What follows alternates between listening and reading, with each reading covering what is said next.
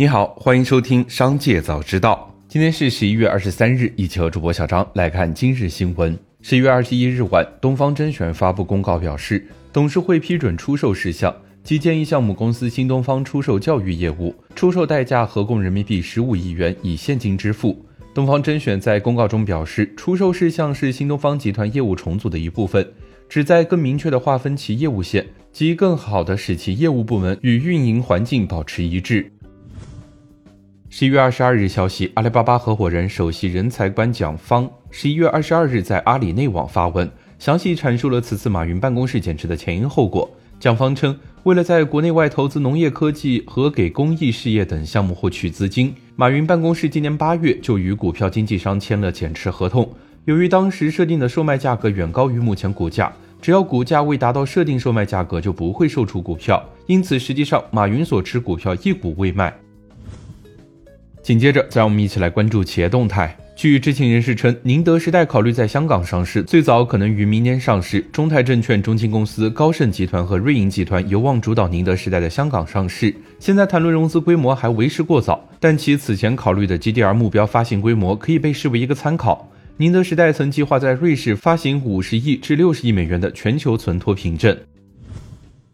斗鱼十一月二十一日晚发布公告，斗鱼董事会主席兼 CEO 陈少杰于二零二三年十一月十六日左右被成都警方逮捕。公司未收到针对陈少杰进行调查或陈少杰明显逮捕原因的任何正式通知。财报显示，斗鱼二季度净利润六千一百四十万元，同比增长百分之一百六十一，但总营收为十三点九二亿元，同比下滑百分之二十四点一，已经连续三年处于下滑轨道。二零二一年初，斗鱼最高达到了每股二十点五四美元，现已经跌去了九成。截至十一月二十日收盘，斗鱼报零点九六二美元，总市值为三点零八亿美元。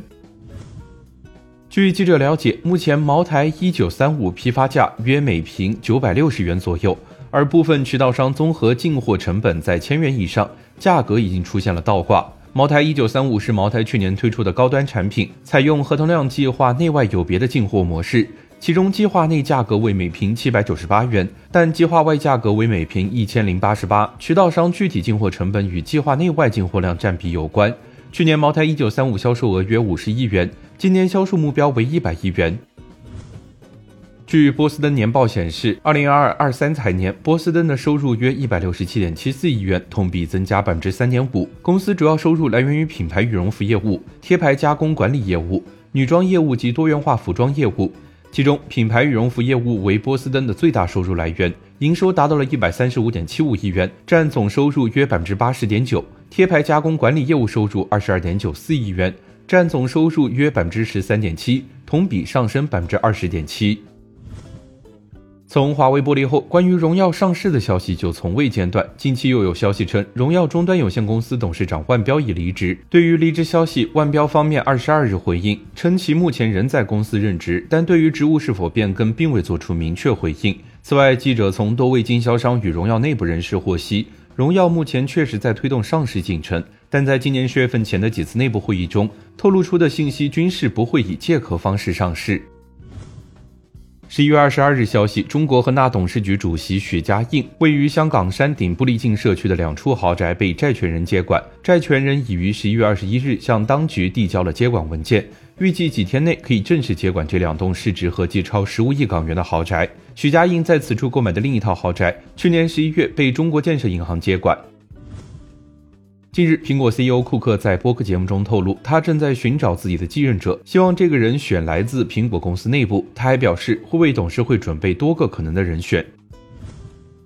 紧接着，再我们一起来关注产业消息。十一月二十二日消息，造纸行业在四季度持续回暖，近期行业在先提价热潮，多家纸业上市公司也参与其中。有公司接受调研时表示，当前文化纸、铜版纸等产品需求旺盛，订单饱满。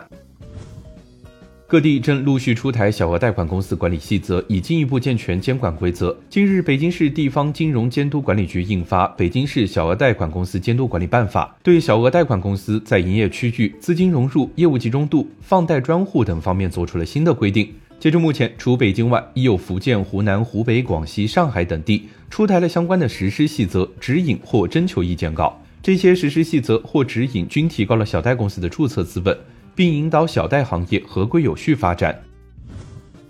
十一月二十二日消息，由于对核能的需求复苏和供应中断，铀的价格十五年来首次突破每磅八十美元。纽商所追踪实物商品铀原油黄饼合约期货的价格当天触及了每磅八十点二五美元。在全球核电复兴以及诸多生产挑战的背景下，在经历了十多年的盘整之后，今年铀价大幅上涨。有数据显示，虽然现货铀交易清淡，但对发电厂更为重要的是，长期铀价也一直呈上升趋势。近日，一条多年前多位明星给缅北四大家族白所成之子白应仓录视频祝寿的消息引发了网络热议。据悉，明星录制此类视频引发争议并非首次。明星送祝福以明码标价，形成了产业链。祝福内容分为对个人祝福或商业祝福，视频价格根据明星咖位从几百到几十万元不等。除此之外，对于一些风险行业，可以通过调整内容和形式的方式进行祝福。以上就是今天商界早知道的全部内容，感谢收听，明日再会。